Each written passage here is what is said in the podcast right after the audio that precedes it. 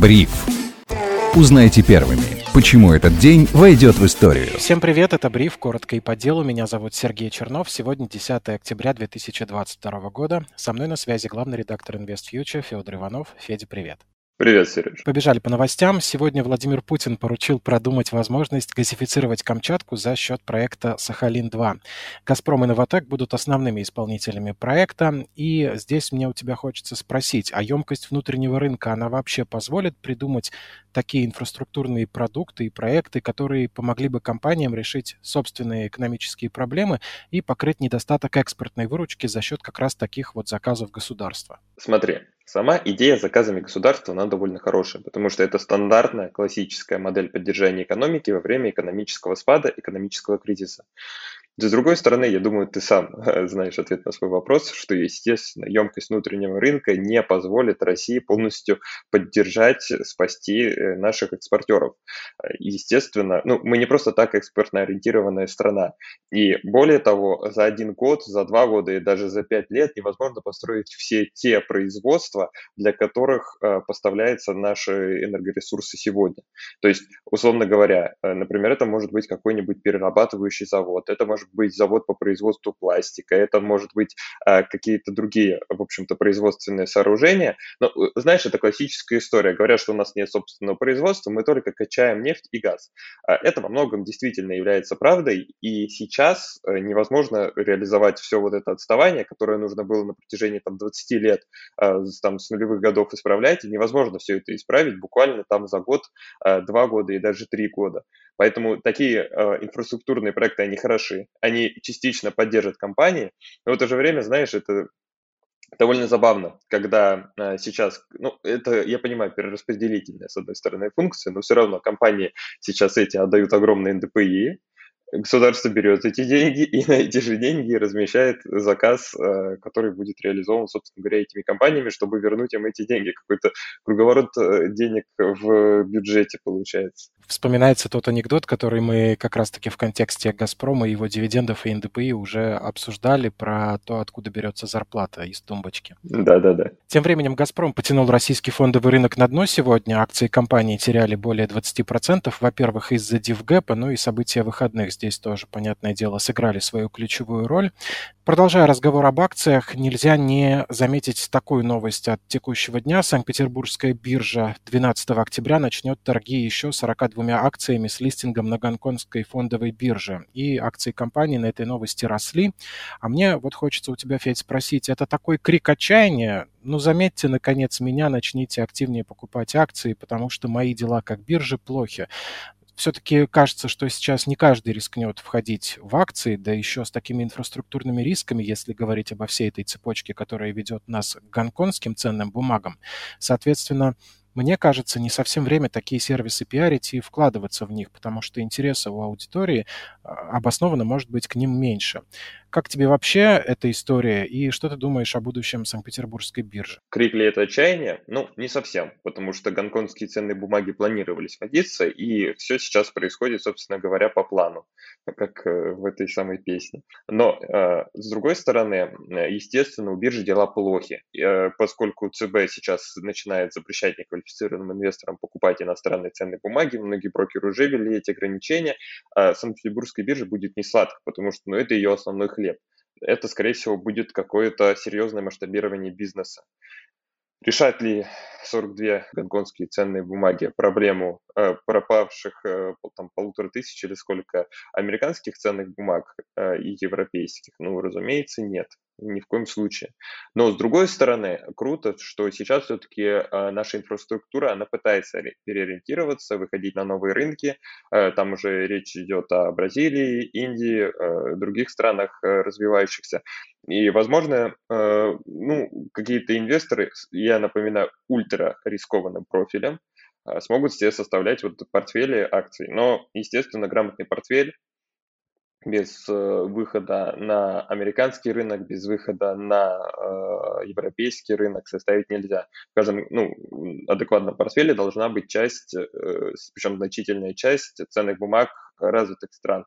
А более рискованная часть портфеля должна приходиться на развивающие. Но, соответственно, если у вас все состоит, состоит из развивающихся, то как этот портфель может вообще иметь хоть какую-то адекватную степень риска? Ну, никак не может, естественно. Это, ну, речь там даже вот про портфель из российских ценных бумаг или там про портфель из э, китайских ценных бумаг. Но, э, тем не менее, будем надеяться, что у биржи все будет хорошо, инфраструктурные риски до сих пор для нас не раскрываются, вот, пока непонятно до конца, там есть э, недружественные страны в этой цепочке, нету недружественных стран, ну, скорее всего, есть. Э, естественно, это тоже дополнительные риски. Э, но э, будем надеяться, что Санкт-Петербургская биржа сможет найти как раз-таки другие способы хранения, другие способы взаимодействия с этими ценными бумагами и, в общем-то, останется на плаву. Как компания я, конечно, желаю ей только хорошего. Честно говоря, э, по поводу людей, у которых агрессивный риск-профиль, их всегда можно понять, потому что это их выбор, но и в этой ситуации логичнее бы выглядело, если бы они тогда вкладывались в крипту, потому что ее хотя бы как-то можно использовать, в том числе для того, чтобы, ну, например, переводить деньги между странами. Границы-то закрываются потихоньку, не ровен час, и остановятся денежные переводы. Пока только вот как-то крипта более-менее свободно перемещается между государствами.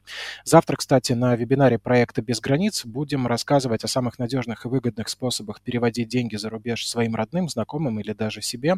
Для желающих оставлю ссылку на встречу в описании подкаста. И заканчивать будем новостью о том, что президент Арабских Эмиратов шейх Мохаммед бен Заид посетит Россию во вторник, 11 октября, чтобы встретиться с президентом Путиным.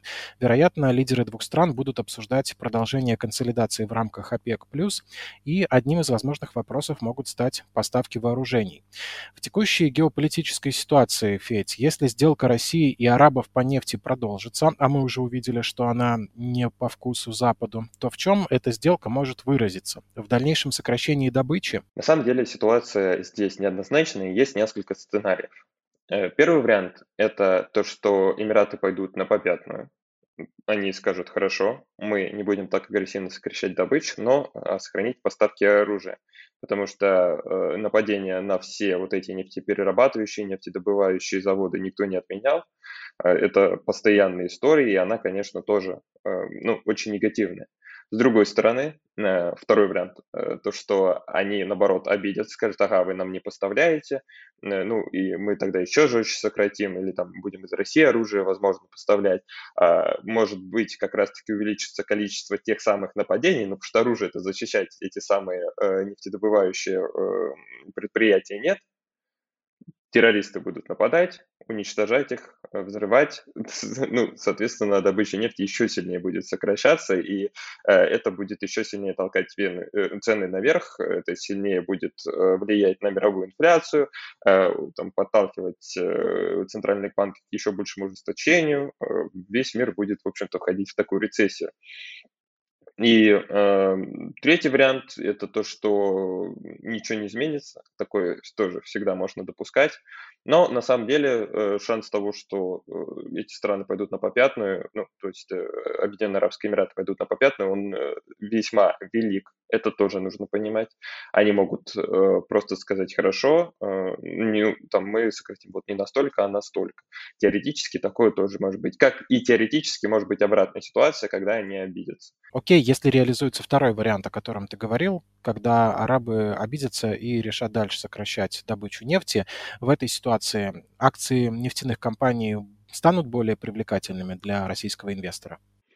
Знаешь, э, это очень вряд ли потому что, естественно, цены вырастут, но говорить сейчас о привлекательности российских акций, когда ими правят даже не нефтяные котировки, для это тоже весомый фактор, а просто геополитика, эмбарго э, никто не отменял, э, потолок цен на нефть, э, потолок цен на газ, в общем-то, все будет только хуже для российских компаний. Скорее всего, опять же, не хочу закатывать. А, но все говорит о том, что российские компании будут чувствовать себя сейчас очень плохо, и нефтегазовый сектор, он не отражает трендам мирового нефтегазового сектора. И э, более того, если все-таки, э, э, ну, как бы я тот сценарий, о котором рассказывал, он все равно так или иначе приводит к мировой рецессии. А во время мировой рецессии обваливаются цены на энергоресурсы, поэтому тут и, может быть, мировая нефтянка будет себя чувствовать не очень хорошо. Поэтому я бы таких ставок делать делать однозначно бы не стал. цены на энергоресурсы обваливаются, а вот цены на алкоголь – это то, что, по-моему, не падает никогда. Тема не понедельничная, но сегодня сообщалось, что с января текущего года в России выросло производство рома, виски, джина, кальвадоса и виноградной водки на 64% с лишним. Это все на фоне роста цен на импортный алкоголь до 100%. Но мы с тобой знаем, что покупательная способность населения тоже снижается, и вот тут большой вопрос. Даже отечественные аналоги по вроде бы приемлемым ценам э, могут э, быть непозволительной роскошью для нашего населения. А как ты вообще смотришь на рынок алкоголя в текущей ситуации, не приведет ли совокупность факторов вокруг цен, вокруг наценки на иностранные бренды к развитию подпольного производства алкоголя и проблемам, вот, связанным с этим? Я уже думал, ты меня спросишь, а, как я отношусь к алкоголю. Я бы сказал отрицательно, э, регулярно его уничтожаю.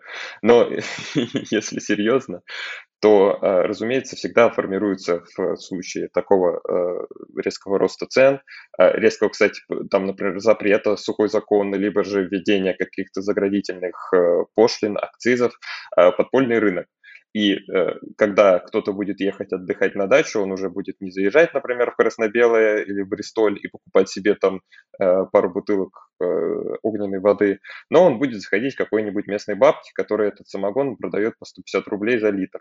Вот, возможно, травиться, э, возможно, умирать от этого, но в любом случае, просто, да, для многих это может стать непозволительной роскошью, и тут всегда, когда что-то становится слишком дорогое, то люди переходят на более дешевые аналоги, товары-заместители, так называемые. И это, естественно, всегда более низкое качество и зачастую более плохие последствия. Мы призываем всех не пить алкоголь, а инвестировать в него, учитывая то, какую доходность он может показывать. Смотрите, когда всего за полгода цены на импортный алкоголь выросли на 100%. Вполне себе повод собрать винотеку. Еще раз подчеркиваю, мы не призываем его пить и всячески это не одобряем.